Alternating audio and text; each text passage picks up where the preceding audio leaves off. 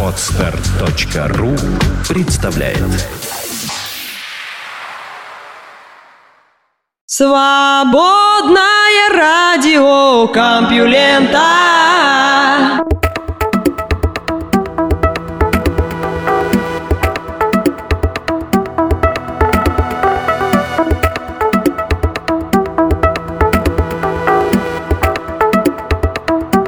Здравствуйте, мои любимые слушатели. Вы слышите Лёшу Халецкого, свободное радио Компьюлента, а выпуск называется «Пляж». Да, настало лето, череда отпусков, кто-то из вас, наверное, уже греет пузо на море, и я рад, что вы меня слушаете. Отдых отдыхом, а узнавать новости из мира науки и высоких технологий надо. Кто-то планирует свой отпуск, кто-то уже отдыхал. В любом случае, в мире что-то происходит, и об этом я вам сейчас расскажу. Наука и техника. Представления о красоте меняются от удара током.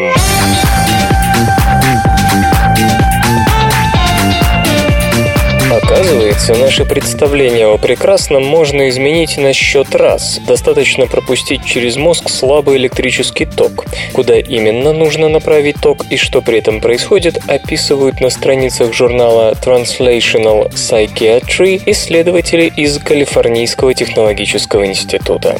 Метод, который использовали авторы работы, вообще говоря, довольно известен и называется транскраниальная стимуляция мозга постоянным электрическим током.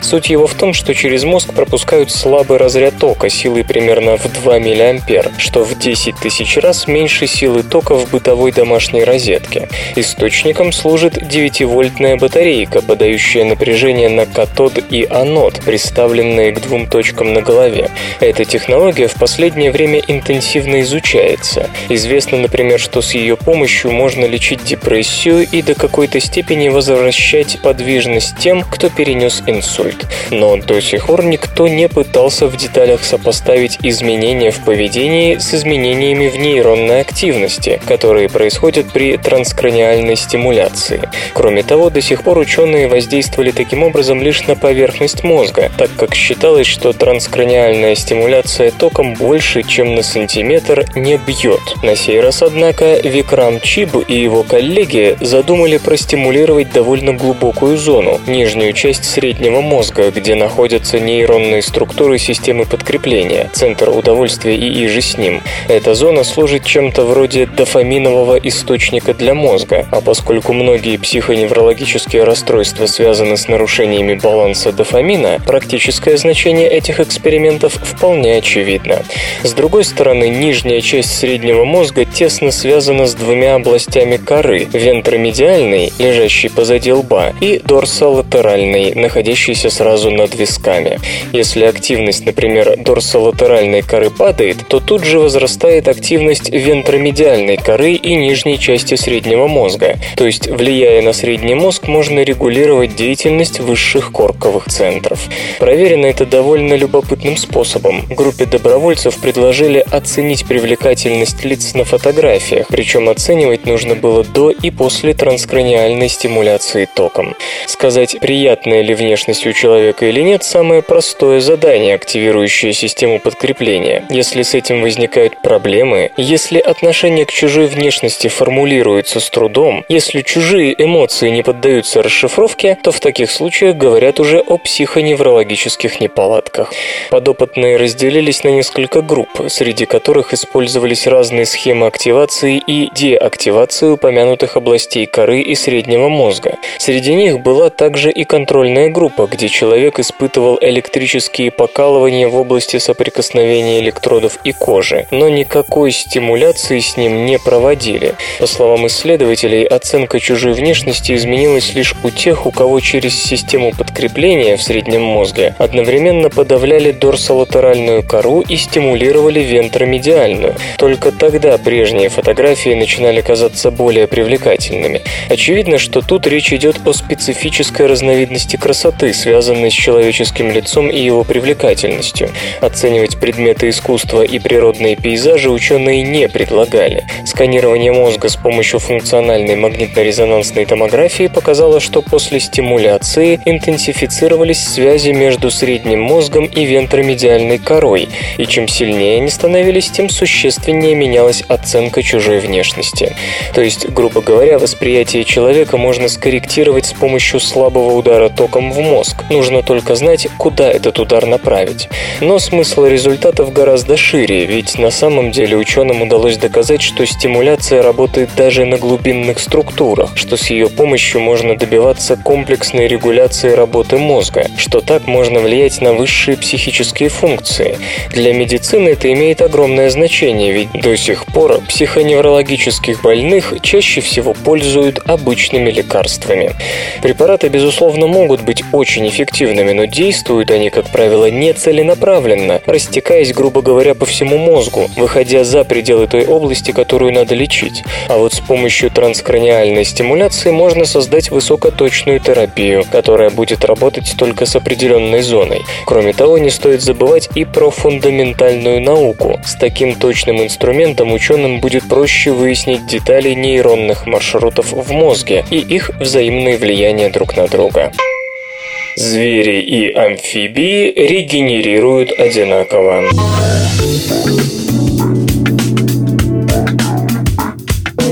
Если сравнить способность к регенерации тканей и органов у амфибий с такой же способностью у зверей, то разницу трудно будет не заметить. Если саламандры, к примеру, отращивают себе целую конечность взамен утерянной, то млекопитающих хватает в лучшем случае на кончик пальца. Но несмотря на это, регенеративные процессы у амфибий и млекопитающих оказываются довольно схожи. Исследователи из Нью-Йоркского университета изучали популяцию стволовых клеток, которые которые живут у млекопитающих у основания когтя или ногтя. Именно эти клетки восстанавливают утраченные кусочки пальцев. Но, как они пишут, работают эти клетки только в присутствии особого эпителия, который находится под ногтем и у его основания, и из которого и образуется ногтевая пластинка. Постоянный рост ногтя происходит за счет работы небольшого количества самовозобновляющихся стволовых клеток, причем процесс этот определяется цепочкой молекулярных сигналов, сигналов, зависящих от белков группы WNT. Этот сигнальный путь активен при эмбриональном развитии и дифференцировке тканей, а неполадки в нем могут привести к раковой опухоли. Если в пальцах у мышей отключали белки WNT, то у животных переставали расти когти. Тот же самый механизм работал и тогда, когда у мышей ампутировали кусочек пальца. В этом случае сигналы WNT активировали ногтевой эпителий под той частью ногтя, которая оставалась после ампутации, и стимулировали рост нервов к месту ампутации. Нервы через белковый фактор роста FGF2 стимулировали мезенхимальные клетки, которые восстанавливали кости, сухожилия и мышцы. Через 5 недель палец у мыши был как новый. Если же после ампутации ногтевого эпителия не оставалось, регенерации не происходило.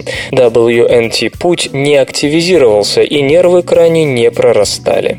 То есть способность к регенерации зависит от того, насколько сохранился коготь или ноготь. Авторы работы полагают, что точно так же дела обстоят у всех млекопитающих, включая человека.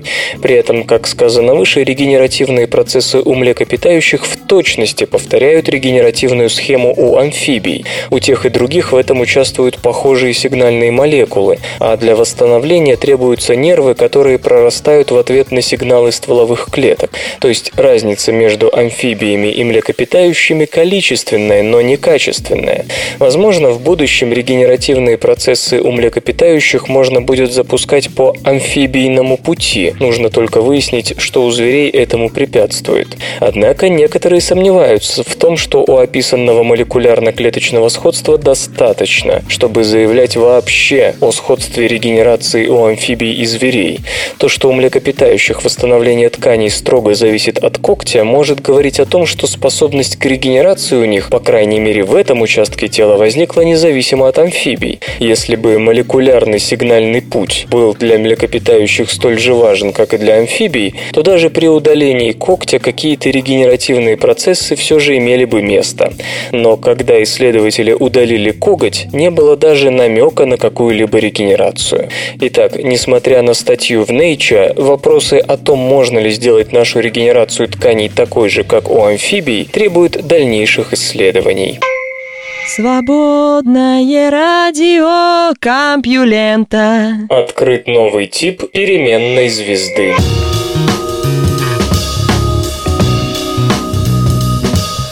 Астрономы во главе с Нами Мавлави из Женевской обсерватории при помощи телескопа Эйлера Европейской Южной обсерватории размером 1,2 метра в Чили открыли не что-нибудь, а новый вид переменной звезды. Длительные наблюдения за небольшими изменениями яркости таких звезд в скоплениях, по всей видимости, опровергают некоторые нынешние теории о внутренних процессах, протекающих в этих светилах. Хотя 1,2 метра для современного телескопа кажутся вчерашним днем, но обобщая данные многолетних наблюдений инструмента за светимостями ряда звезд, астрономы сумели заметить колебания в светимости, которые были бы им недоступны на больших телескопах, поработать на которых выстраиваются в очередь, а длительные исследования одного объекта на них и вовсе немыслимы. Всего за 7 лет наблюдалось более 3000 звезд в рассеянном звездном скоплении NGC 3766, что в 7000 световых лет от Земли. 36 изменяли свою светимость в неожиданном режиме. Их яркость колебалась на 0,1% от нормальной, регулярно повторяющимся образом с периодами от 2 с небольшим до 20 часов. При этом речь идет о вполне обычных звездах главной последовательности, которые лишь чуть ярче и горячее Солнца, но в принципе должны подчиняться тем же закономерностям, что и наше светило. Они располагаются на том участке диаграммы Герцшпрунга Рассела, который вообще не предполагает никаких периодических изменений подобной силы и периодичности. Словом, перед нами открытие нового типа переменных звезд, пока еще не успевшего получить название. Разумеется, почти любая звезда слегка меняет свою светимость со временем, и даже, например, величина выделяемой Солнцем энергии и его яркость тоже трансформируются в течение 11-летнего цикла. Причины таких колебаний ясны как для Солнца, так и для других звезд, в том числе по нынешним классификациям относимых переменным. Но относительно небольшие колебания светимости с периодичностью в 1,7 суток действительно обычными не назовешь.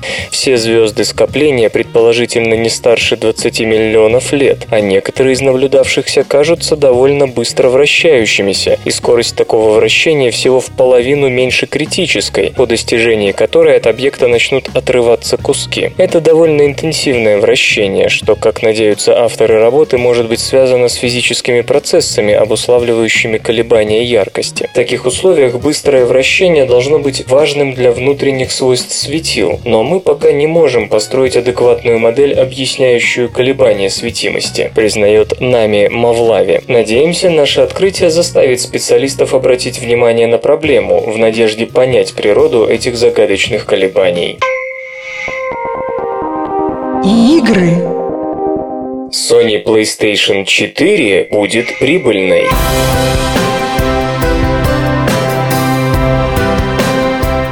Руководитель британского подразделения Sony Computer Entertainment Europe Фергал Гара заявил, что уже в этом году PlayStation департамент должен принести прибыль, ведь до конца декабря будет запущена новая консоль. Обращаю ваше внимание, Sony не предполагает, а утверждает, впрочем, с некоторыми оговорками. На текущей неделе мы узнали, сколько будет стоить PlayStation 4, а также о том, что в США и Европе приставка поступит в продажу под католическое Рождество.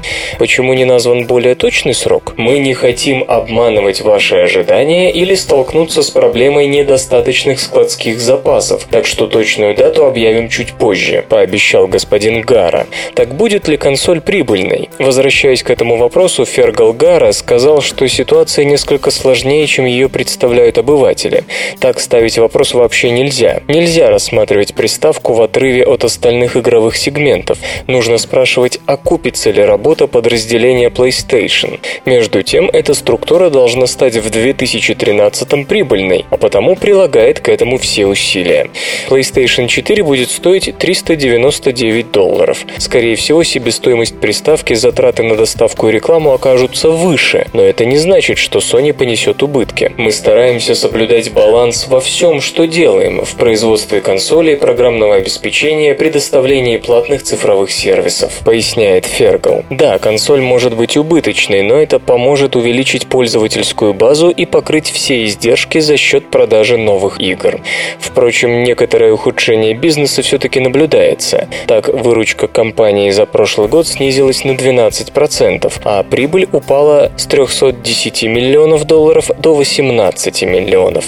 Даже ожидаемая доля прибыли в цене PlayStation была снижена с 8% до 2%. Кроме того, компания рассказала о ценообразовании.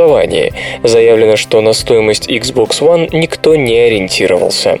Девелоперы учли опыт с PlayStation 3 и отталкивались от той цены и спроса. Тогда устройства стоили в зависимости от комплектации 499 и 599 долларов, что вызывало критику и негативно сказывалось на продажах. Мы не знали решения Microsoft и не пытались соревноваться с этой компанией, говорит господин Гара. Цена не определяется в последние месяцы, а прорабатывается долгие годы, все время, пока идет разработка. Мы старались добиться оптимального сочетания стоимости и мощности продукта. Конечно, Sony выиграла и по другим направлениям. Не буду повторяться, а лишь напомню о постоянном интернет-соединении, о перепродаже игр, об отсутствии дополнительных платежей за бывшие в употреблении проекты. Sony полагает, что в конечном итоге эти решения позволят хорошо заработать, ведь так можно привлечь куда больше покупателей. И последний вопрос, который еще не решен – цена больших и инди-игр. Господин Гара говорит, что точные цифры будут названы позже. Железо или гаджеты? Samsung Galaxy S4 Zoom больше, чем Android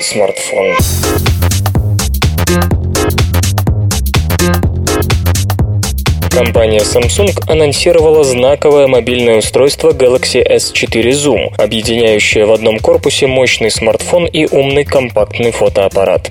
Galaxy S4 Zoom – первый коммуникатор на рынке, имеющий объектив с десятикратным оптическим трансфокатором и систему оптической стабилизации изображения. Фокусное расстояние равно 24-240 мм. Производитель применил 16-мегапиксельную КМОП-матрицу с обратной засветкой. Есть ксенон ксеноновая вспышка. Значение светочувствительности ISO 100, 200, 400, 800, 1600 и 3200. На фронтальной стороне корпуса расположена дополнительная камера разрешением 1,9 мегапикселей, предназначенная для видеотелефонии. Объектив смартфона оборудован кольцом регулировки Zoom Ring, позволяющим управлять определенными функциями. С его помощью, к примеру, можно активировать режим In-Call Photo Share, позволяющий снимать и отправлять фотографии непосредственно во время телефонного разговора. С помощью функции Smart Mode можно выбрать один из нескольких режимов съемки для получения профессионально выглядящих артистичных фотографий, что бы это ни значило. Изображения затем могут быть упорядочены в галерее Story Album по временной последовательности. Несколько слов об аппаратной начинке. Устройство оснащено двухъядерным процессором с тактовой частотой 1,5 ГГц. Также имеется 1,5 ГГц гигабайта оперативной памяти, флеш-накопитель вместимостью 8 гигабайт с возможностью расширения за счет карт microSD до 64 гигабайт, адаптерами беспроводной связи Wi-Fi и Bluetooth, микрочипом NFC, приемником систем спутниковой навигации GPS GLONASS, акселерометром, магнитометром, датчиками близости, ориентации и освещенности. Сенсорный экран S-AMOLED с диагональю 4,3 дюйма обладает разрешением 540 на 960 точек. Увы, смартфон остался без поддержки Full HD. Роль операционной системы играет Android 4.2 Jelly Bean. Аппарат имеет размеры 125,5 на 63,5 и на 15 мм. Его вес 208 граммов. Питание обеспечивает аккумуляторная батарея емкостью 2330 мАч. На европейском рынке Galaxy S4 Zoom, как ожидается, появится летом. Цену производитель пока не называет, хотя и так понятно, что новинка относится к топовому сегменту сегментум. Вслух и с выражением читаю стихотворение. Олег Тарутин «Средневековье».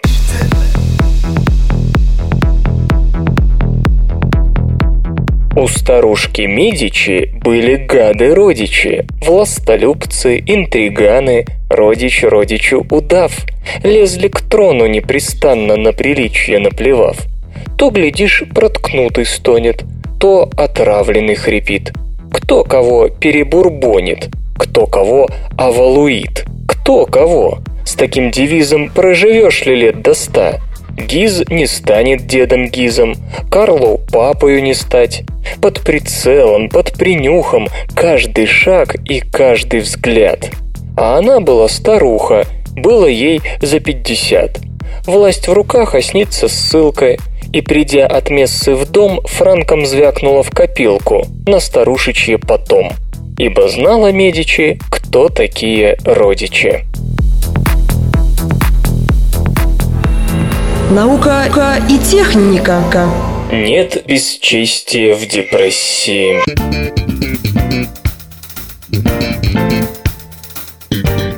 Актриса и писательница Руби Уэкс страдает клинической депрессией. В книге «Здравый новый свет» Sane New World, опубликованной на прошлой неделе, она описывает не столько то, как ее лечили, сколько свой страх быть узнанной. Она не одинока. Исследование, проведенное в 2010 году, показало, что у 38% европейцев диагностированы психические расстройства, в том числе 7% страдают большим депрессивным депрессивным расстройством.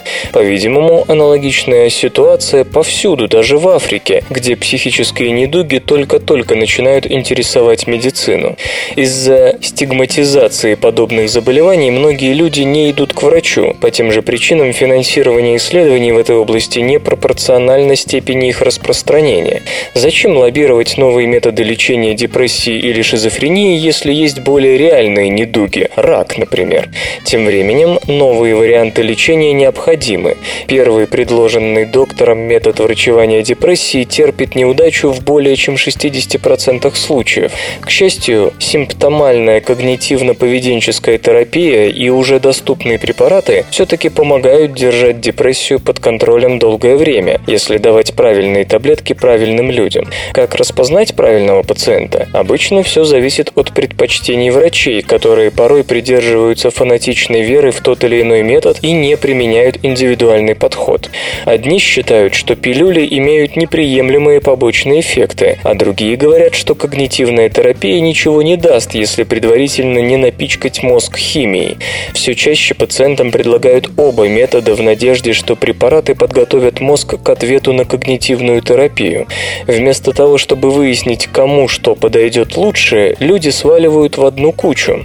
Возможно, это и приводит к улучшению статистики. Очевидно, очевидно, что необходимы простые тесты, предсказывающие результат лечения. Многие лаборатории ищут биомаркеры в генах или самом мозге, которые могли бы дать вожделенный ответ. О первом таком биомаркере ученые сообщили буквально только что. Хелен Майберг из университета Эмори и ее коллеги с помощью позитронно-эмиссионной томографии измерили метаболическую активность в различных регионах мозга людей с незалеченной депрессией. Пациентов разбили на группы и врачевали 12 недель часто используемыми антидепрессантами или когнитивно-поведенческой терапией. Результаты исследований не оставляют сомнений. Активность ниже средней в правой передней островковой доли большого мозга, которая связана с депрессией тем, что отвечает за эмоциональное самосознание и принятие решений, говорит о хороших перспективах в ответ на терапию и плохих на препарат. Активность выше среднего означает противоположное. Этот потенциальный биомаркер биомаркер еще предстоит описать в клинических испытаниях. Возможно, произошла ошибка. Но если он подтвердится, многие пациенты не испытают на своей шкуре несколько месячную пытку методом проб и ошибок. Чтобы тест на этот биомаркер вошел в широкую практику, необходимо кардинально пересмотреть отношение к психическим заболеваниям. Далеко не все врачи имеют доступ к позитронной эмиссионной томографии, а исследование стоимостью 2000 долларов по карману далеко не каждому. Почему-то вопрос вопрос с финансированием дорогостоящих методов лечения других недугов решается намного проще. Но рано или поздно все меняется. 50 лет назад такой же стигмой считался рак, и врачи, исходя из самых добрых побуждений, не открывали пациентам страшный диагноз. Сегодня эта практика уходит в прошлое, и не в последнюю очередь благодаря тому, что рак уже далеко не всегда смертный приговор. Возможно, стигма, сопутствующая психическим расстройствам, тоже исчезнет, когда лечение станет более эффективным. Для этого нужны не только инвестиции, но и общественные кампании. Человек отличается от шимпанзе регуляторной ДНК.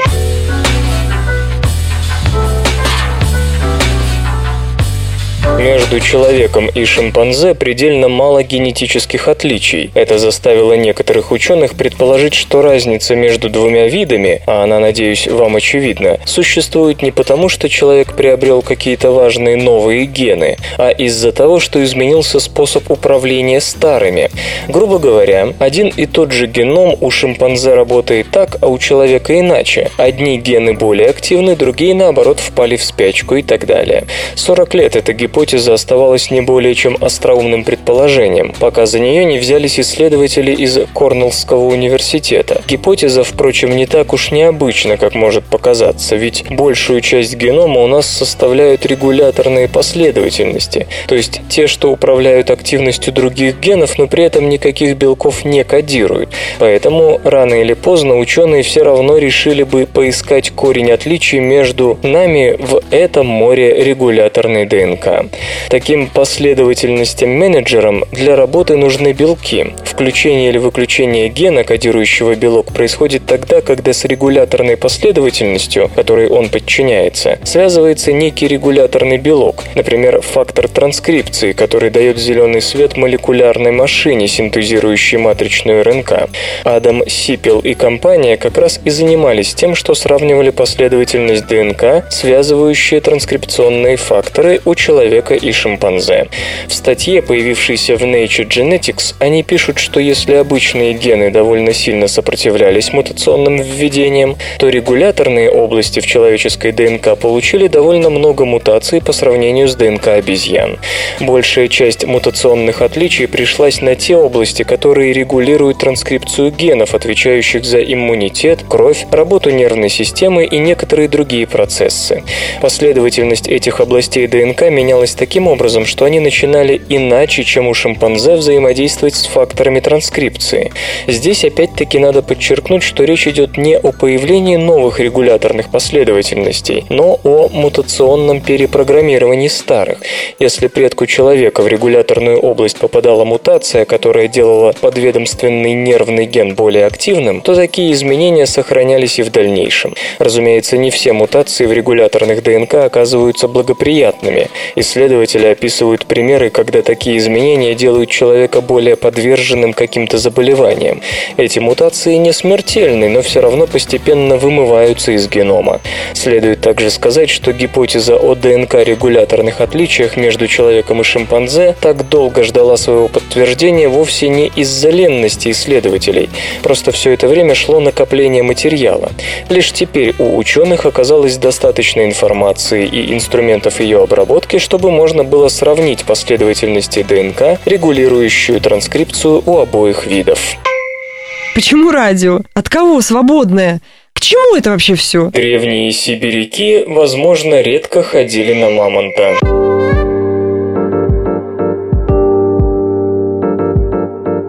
Представлении современных историков сибиряки каменного века были прекрасными охотниками, однако эта репутация может оказаться неверной. По новым данным, эти люди ходили на мамонтов лишь раз в несколько лет, когда возникала нужда в бивнях, из которых изготавливались орудия труда. Палеонтолог Павел Никольский из Геологического института Российской Академии Наук и археолог Владимир Питулько, представляющий Институт истории материальной культуры Российской Академии Наук, пришли пришли к выводу, что в период с 33,5 по 31,5 тысячу лет назад в Сибири охотились на мамонтов в основном ради мамонтовой или слоновой кости. Следовательно, к вымиранию животных привела не охота, а, по-видимому, потепление климата. В редколесье холодной тундры бивни мамонтов использовались вместо древесины. Мясо, конечно, ели, но охотились не ради него. С 2008 года ученые обнаружили 1103 кости, по крайней мере 31 мамонта в окрестностях реки Яна в Якутии. Радиоуглеродное датирование показало, что останки накапливались на протяжении двух с лишним тысяч лет. В правых лопатках двух мамонтов найдены фрагменты каменных наконечников копий. Одну из лопаток пронзил осколок из мамонтовой кости, возможно, это часть древка. По мнению господина Никольского, углы отверстий в лопатке и бедре другого мамонта говорят о том, что охотники нападали сзади, откуда животное не могло их видеть. Самое интересное заключается в том, что большинство костей, обнаруженных на стоянках у берегов Яны, размером и формой лучше всего подходят для изготовления охотничьего оружия, полагают Никольский и Петулько.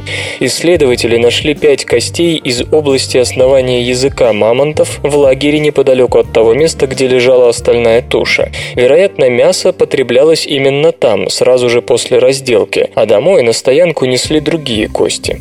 К слову, находки в Усть-Янском районе Якутии беспрецедентны. Когда находят скелет мамонта в окружении каменных орудий, не совсем ясно, было ли животное забито людьми или они подтянулись потом, когда все было кончено. Кроме того, по количеству костей можно делать выводы о том, как часто ходили на мамонта.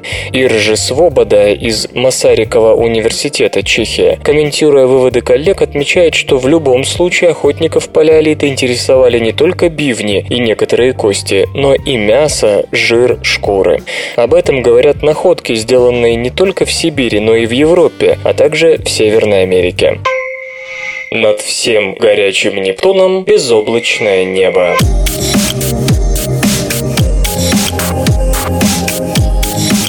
Специалисты Национальной астрономической обсерватории Японии проанализировали некоторые параметры атмосферы Нептуноподобной экзопланеты GJ3470b, что в созвездии Рака. Сделано это впервые в истории наблюдений планет у далеких звезд. Астрономам деятельно помогал телескоп Субару. GJ3470b, отстоящий от нас на 100 световых лет, в 14 раз тяжелее Земли, но при этом вращается очень близко к своей звезде, красному карлику GJ3470.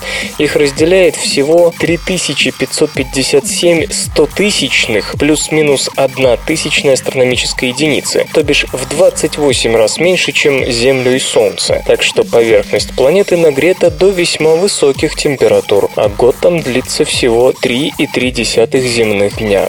Для астрономов это проблема. Планета должна быть явно Нептуноподобной, а значит состоит состоит в основном из легких элементов с преобладанием водорода. Между тем, подобные тела формируются за так называемой снеговой линией, расстоянием от светила, на котором становится достаточно холодно для существования ледяных частиц из замерзших воды, аммиака и метана. В Солнечной системе это внушительные 5 астрономических единиц.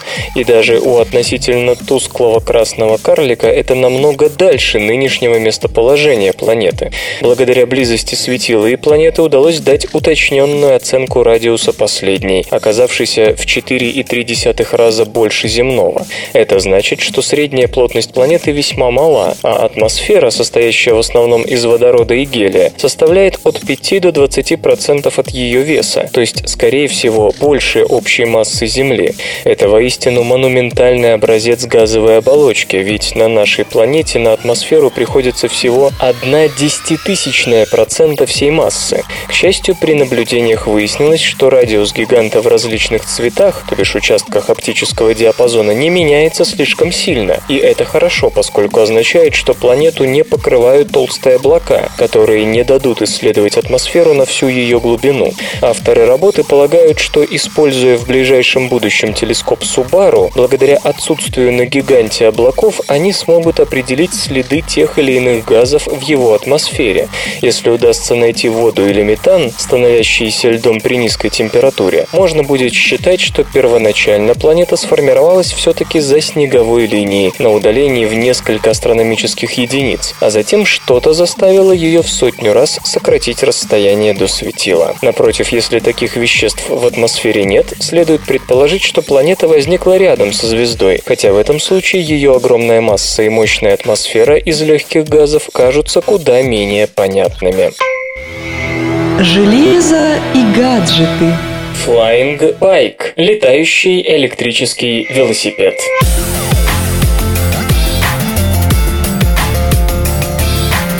Сообщения о разработке необычных транспортных средств появляются с завидной регулярностью. Недавно СРК рассказывала о гибриде двухместного автомобиля и трицикла Аптера, складном электроскутере Moveo, самобалансирующемся моноцикле Eco-Boomer iGo и электровелосипеде Revelo Live Bike. Очередная приятная новость пришла из Чехии. Три местные компании создали летающий велосипед. Внешне Flying Bike напоминает тяжелый горный байк, разве что оснащен он шестью пропеллерами, два расположены в передней части, еще два сзади и по одному слева и справа. Раскручивают их электрические моторы, питающиеся от аккумуляторной батареи. Испытания велосипеда прошли в выставочном центре в столице Чехии. Конструкторы не рискнули посадить в седло человека, ограничившись манекеном. Для контроля полета Flying Bike использовался пульт дистанционного управления. Так вот, летающий байк успешно поднялся, продержался в воздухе около пяти минут, меняя направление движения, после чего плавно приземлился. Разработчики говорят, что основной целью создания Flying Bike был не коммерческий интерес, а исполнение ребяческой мечты. Пока необычный велосипед существует лишь в виде прототипа. Есть несколько очевидных препятствий, мешающих появлению полностью функциональной версии, предназначенной для транспортировки людей. Во-первых, вся конструкция весит почти центнер, что избыточно для для повседневного использования. Во-вторых, внушительный размах пропеллеров помешает езде и полетам по городским улицам. Наконец, заряд аккумуляторов слишком быстро иссякает, что не позволяет перемещаться на сколько-нибудь большие расстояния. Но конструкторы не унывают, отмечая, что емкость аккумуляторов удваивается каждые 10 лет, а значит в будущем станут возможны и полеты на большие дистанции. Кстати, прототип Flying Bike, способный взять на борт человека, планируется представить к концу года. Прозрачные солнечные батареи помогут продлить время работы гаджетов.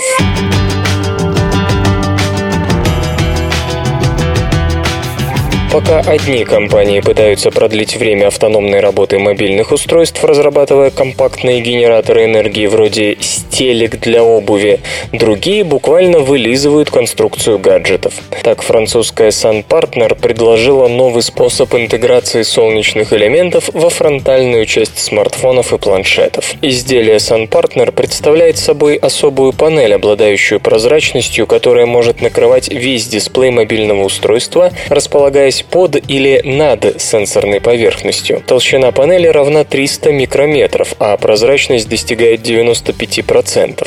Панели Sun Partner имеют специальную структуру, обеспечивающую возможность восприятия изображения и одновременную генерацию энергии. Полоски тонкопленочных солнечных элементов чередуются в них с прозрачным материалом. Поверх такого слоя располагается массив крошечных линз. Они с одной стороны служат для фокусировки световых лучей на солнечных элементах, а с другой создают визуальный эффект целостности картинки. Утверждается, что при обычном использовании мобильного устройства интегрированная панель Sun Partner позволяет увеличить время автономной работы приблизительно на 20%. Теоретически же время жизни гаджетов вдали от розетки может быть продлено на 50%. Разработчики отмечают, что находясь на рабочем месте или, скажем, в ресторане, пользователи зачастую кладут смартфон или планшет на стол дисплеем вверх. В этом случае встроенная солнечная солнечная панель окажется как нельзя кстати. Аккумулятор будет накапливать экологически чистую энергию. Sun Partner подала около 30 патентных заявок на разработки, связанные со своим изобретением. Интеграция панелей в мобильные устройства приведет к их удорожанию всего на пару долларов. Сейчас компания ведет переговоры с ведущими производителями сотовых аппаратов о коммерциализации технологии. Первые устройства с панелями Sun Partner могут появиться на рынке в 2014 году. Исторический анекдот. Поэт Николай Степанович Гумилев был полнейшим профаном в музыке. Не любил, не знал и не понимал ее. Однако он настойчиво утверждал, что о музыке можно говорить все, что угодно, будто бы никто ее не понимает. В редакции всемирной литературы он как-то увидел ученейшего, авторитетнейшего музыковеда Николая Александровича Бруни и сказал приятелям, «Сейчас я с ним заведу разговор о музыке, а вы слушайте. Только вот о чем? О Бетховене? Так, что там Бетховен написал? Ах да, девятая симфония, знаю.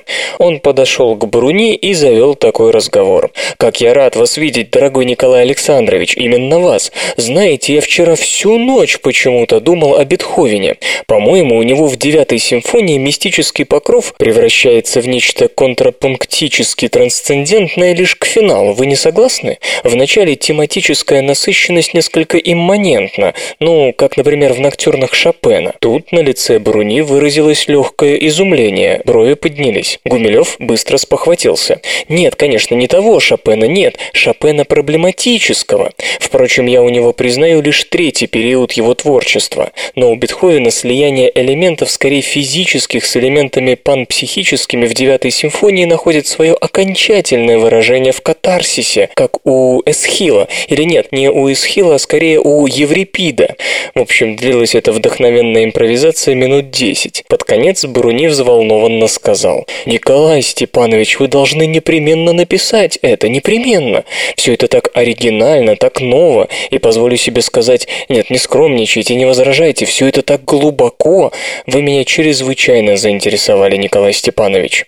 Торжествующий Гумилев возвратился к приятелям. «Ну что, кто был прав? А ведь какую околесицу я нес?» Наука и техника. Гепарды полагаются на ловкость не меньше, чем на скорость.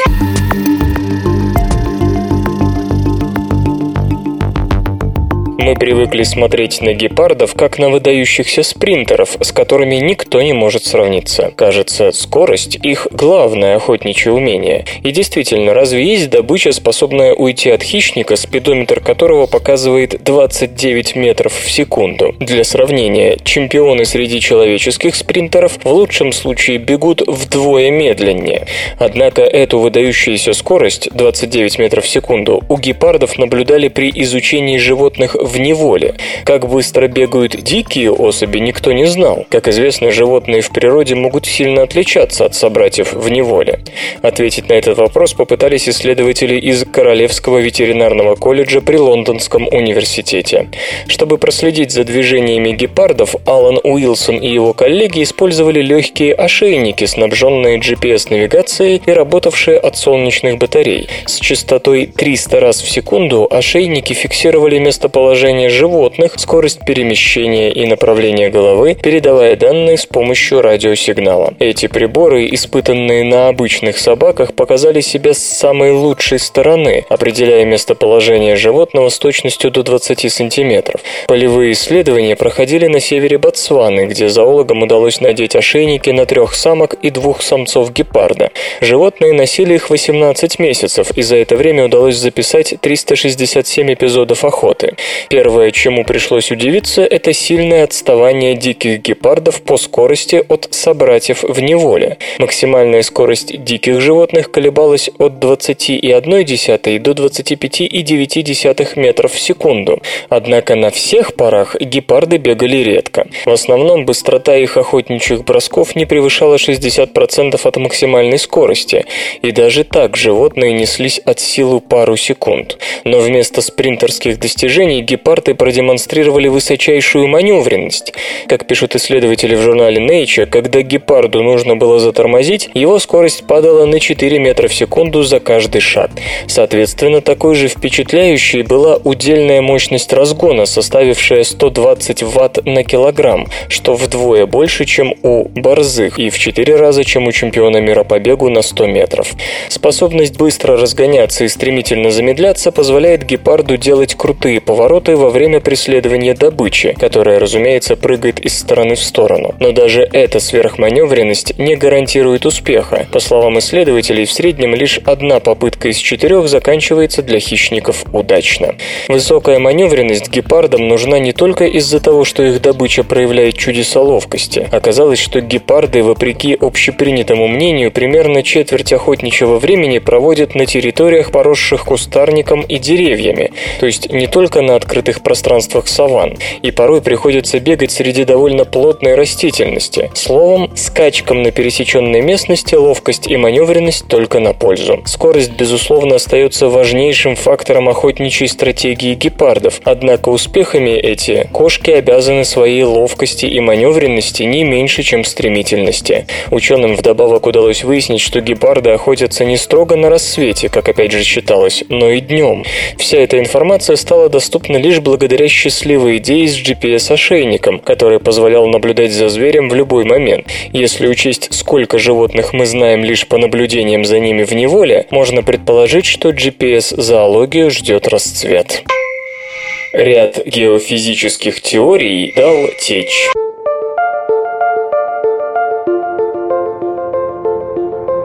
Многие десятилетия ученые полагали, что присутствие воды в глубинных породах делает последние менее вязкими и позволяет им течь. Это движение лежит в основе всех видов геофизических явлений, от толкотни литосферных плит до гигантской конвекции в мантии. Кроме того, оно участвует в круговороте углерода и других жизненно важных элементов в планетарном масштабе. Однако эксперименты с кристаллами оливина, распространенные в мантии минерал, при высоких давлениях показали, что даже учебники ошибаются. Многочисленные лабораторные работы продемонстрировали ослабляющее влияние воды на минералы, но геохимик Хун Джань Фэй из Байройтского университета и его коллеги указывают на то, что в большинстве этих исследований изучались кристаллы, перенасыщенные водой. Когда кристаллы сжимались, вода, находившаяся между крупинками, позволяла им скользить, вместо того, чтобы деформироваться, как следовало бы ожидать в естественном естественных условиях. Поэтому группа господина Фея взялась за монокристаллы оливина, которые испытали температуры и давление, характерные для глубины от 100 до 200 километров. Работа не ставила задачи изучения того, как вода разупрочняет камни. Все внимание было нацелено на ее воздействие на диффузию атомов кремния в кристаллах. Когда оливин сжимают, кремний движется медленнее всех, и по скорости его диффузии можно судить о том, насколько быстро течет порода. Оказалось, что водный эффект намного меньше ожидаемого. Увеличение содержания воды в кристалле оливина в тысячу раз повысило диффузию кремния менее чем в 10 раз. Господин Фэй признается, что он был очень удивлен. Исследователи полагают, что полученные результаты ставят под сомнение несколько важнейших геофизических представлений. Так считается, что вода смягчает верхнюю часть мантии, позволяя двигаться литосферным плитам. Но, возможно, дело не в ней. Кроме того, различия в количестве воды уже не объясняют, почему горячие точки, то есть места выхода на поверхность мантийных плюмов, остаются неподвижными долгое время, к примеру, на Гавайях, несмотря на перемещение тектонических платформ. Не все готовы принять новую точку зрения. Петролог Сумит Чакраборти из Рурского университета, который прислал господину Фею некоторые материалы для экспериментов и ранее опубликовал статью о сильном влиянии воды на скорость диффузии кремния в оливине, увидел в этой работе ряд недочетов. Во-первых, содержат богатые кремнием минералы воду или нет, не совсем ясно, действительно ли скорость диффузии кремния в них определяет скорость течения породы. Во-вторых, в отличие от многих типов оливина, кристаллы, использовавшиеся в исследовании, не содержали железа, а ведь минералы деформируются по-разному в зависимости от концентрации этого элемента. Поэтому, заключает господин Чакраборти, претензии надуманны. Со своей стороны, господин Фей намерен разобраться в том, как кремний диффундирует через границы крупинок минералов. Может быть, там он ведет себя не так, как в одиночном кристалле. В Млечном Пути намного больше межзвездного газа, чем считалось.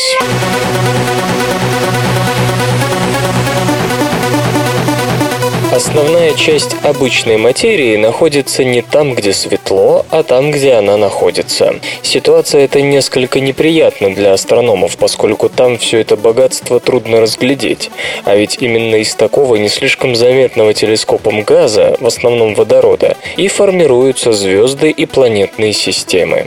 Новое исследование, предпринятое международной группой астрономов под руководством Хорхе Пинеды из лаборатории реактивного движения НАСА, опираясь на данные космического телескопа Гершель, постулирует, предшествующие оценки количества межзвездного газа в нашей галактике существенно расходились с действительностью. Чтобы точнее представить себе наличие водорода в таких районах, ученые использовали новый маркер, позволяющий выявить газ иными средствами крайне плохо различимый.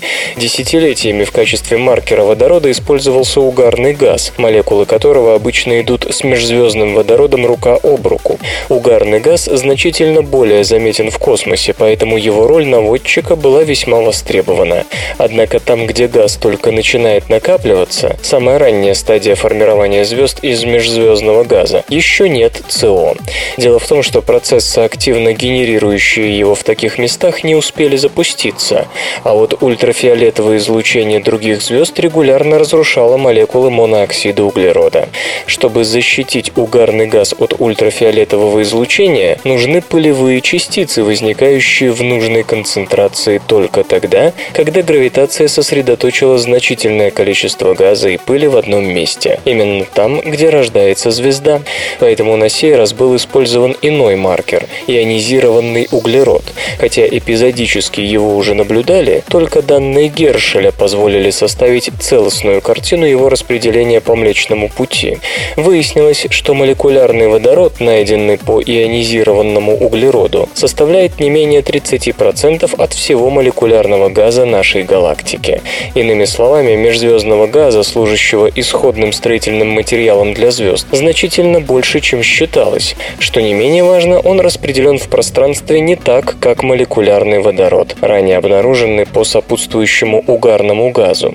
Если последний концентрируется в диске диаметром в какие-то 13 тысяч световых лет, то есть не слишком удален от ядра галактики, то найденный по углероду газ лежит в 13 тысячах-36 тысячах световых лет от центра Млечного Пути.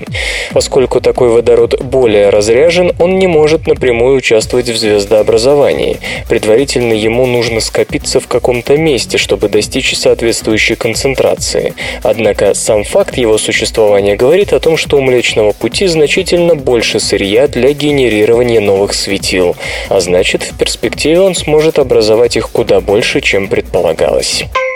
Самые м, технологичные новости. Марсианские облака – ключ к странному термальному ритму.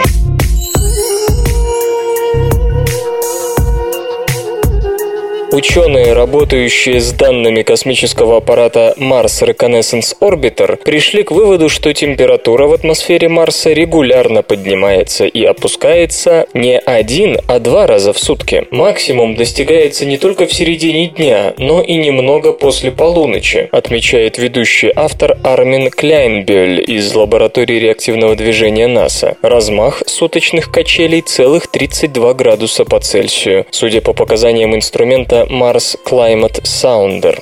Очередная серия наблюдений охватила круглые сутки и весь Марс. Установлено, что эта закономерность справедлива повсеместно и круглый год. Глобальные изменения ветра, температуры и давления, которые повторяются каждые сутки или часть суток, называются атмосферными приливами. В отличие от морских приливов, ими движет колебания солнечного нагрева днем и ночью. На Земле тоже есть атмосферные приливы, но их результатом бывает лишь несущественная разница температур в нижних слоях атмосферы. На Марсе, атмосферы на котором не больше 1% от земной, доминируют краткосрочные изменения температуры на протяжении всей атмосферы.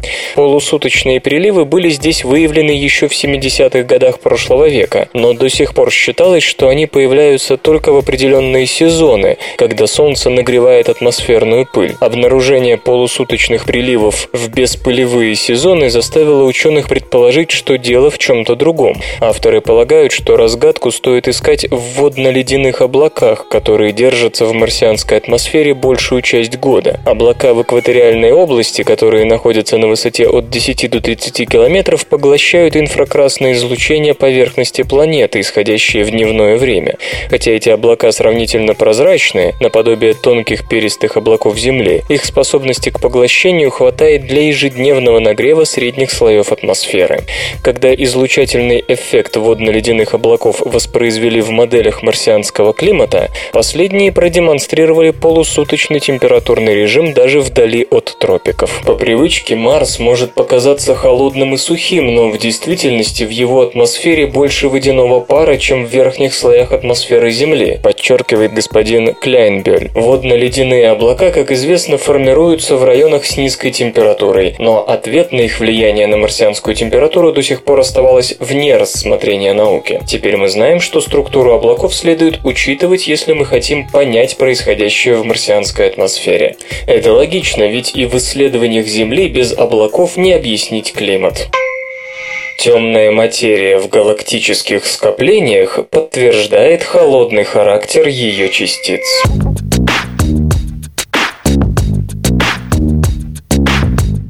Астрофизик Набухира Окабе, представляющий Тайваньскую академию наук, проследил вместе с коллегами за распределением темной материи в галактических скоплениях и теперь уверен, что полученные им результаты совместимы с теорией холодной темной материи. Галактические скопления – это как огромный город, который вы видите сверху ночью, поясняет один из соавторов работы Грэм Смит из Бирмингемского университета. Всякий яркий городской огонь как галактика, а темная темные прогалины кажутся пустыми, но в действительности они полны темной материи. Темную материю в галактике можно представить себе как инфраструктуру, внутри которой живет галактика. Наблюдая за распределением темной материи по гравитационному линзированию, которое ее скопления вызывают своей огромной массой, ученые выяснили, что в таком городе плотность темной материи указывает на правоту теории холодной темной материи.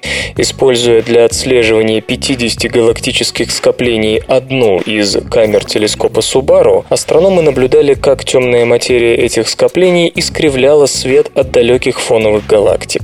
С точки зрения этой теории, распределение темной материи в скоплении описывается массой последнего и так называемым параметром концентрации. Параметр концентрации для темной материи там должен быть ниже, чем в отдельных галактиках, с их высокой плотностью. Связано это с тем, что холодные Крупные частицы темной материи взаимодействуют с другими лишь с помощью гравитации. Поэтому, например, в центре Млечного Пути из-за большого количества материи темная материя будет собираться интенсивнее, чем в галактическом скоплении, где плотность материи в целом меньше. Обнаружив, что именно такова ситуация в исследованной полусотне галактических скоплений, ученые решили старую головоломку. Более ранние исследования одиночных галактических скоплений показывали, что параметр концентрации там там иной, а плотность от ядра к периферии убывает быстрее предсказанного теорией холодной темной материи. Как отмечают авторы, исследовав сразу много скоплений, они получили статистически более достоверную картину, которая говорит в пользу этой теории.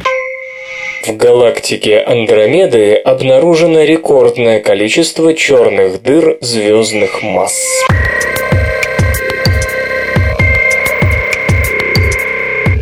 Новые данные, полученные при помощи телескопов космического базирования Чандра и XMM Ньютон, помогли астрономам, ведомым Робином Барнардом из Гарвард-Смитсоновского центра астрофизики, открыть в центре галактики Андромеды, что в двух с половиной миллионах световых лет от нас, сразу 26 кандидатов в черные дыры, больше, чем в любой другой галактике за пределами нашей собственной. Все свежие дыры относятся к черным дырам звездных масс, то есть они образовались после после коллапса светил массой до десятка солнечных. На это указывают, помимо прочего, и более короткие периоды колебания светимости рентгеновских источников, наблюдавшихся Чандрой. Подчеркну, что наблюдения, которые велись в общей сложности 13 лет, касаются того же участка галактики Андромеды, где ранее были открыты 9 черных дыр, что доводит их количество в этом регионе до 35. Восемь из них находятся в шаровых скоплениях древних звезд, в то время как в Млечном Пути по пока не удалось уверенно найти ни одной черной дыры ни в одном из его собственных шаровых скоплений. Еще один любопытный факт. Семь из известных черных дыр Андромеды лежат на удалении не более тысячи световых лет от центра своей галактики. В нашей галактике известно меньше кандидатов в черные дыры на таком малом расстоянии от центра. Причины понятны. Ядро, интенсивно образующее звезды, у Андромеды больше, чем у Млечного Пути, оттого и вероятность формирования черных дыр там выше. Скорее всего, это не последние черные дыры в тех краях, хотя мы и рады обнаружению такого большого количества черных дыр в Андромеде, полагаем, это лишь верхушка айсберга, считает господин Барнард. Большинство черных дыр не имеют близких звезд-компаньонов, поглощение которых черной дырой и дает заметное рентгеновское излучение, и остаются невидимыми для нас. Компьютер. Лента. Подкаст.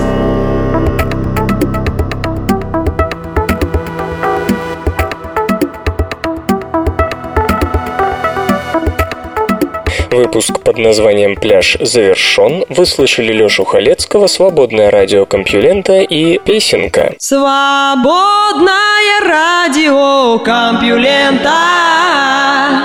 Скачать другие выпуски подкаста вы можете на podster.ru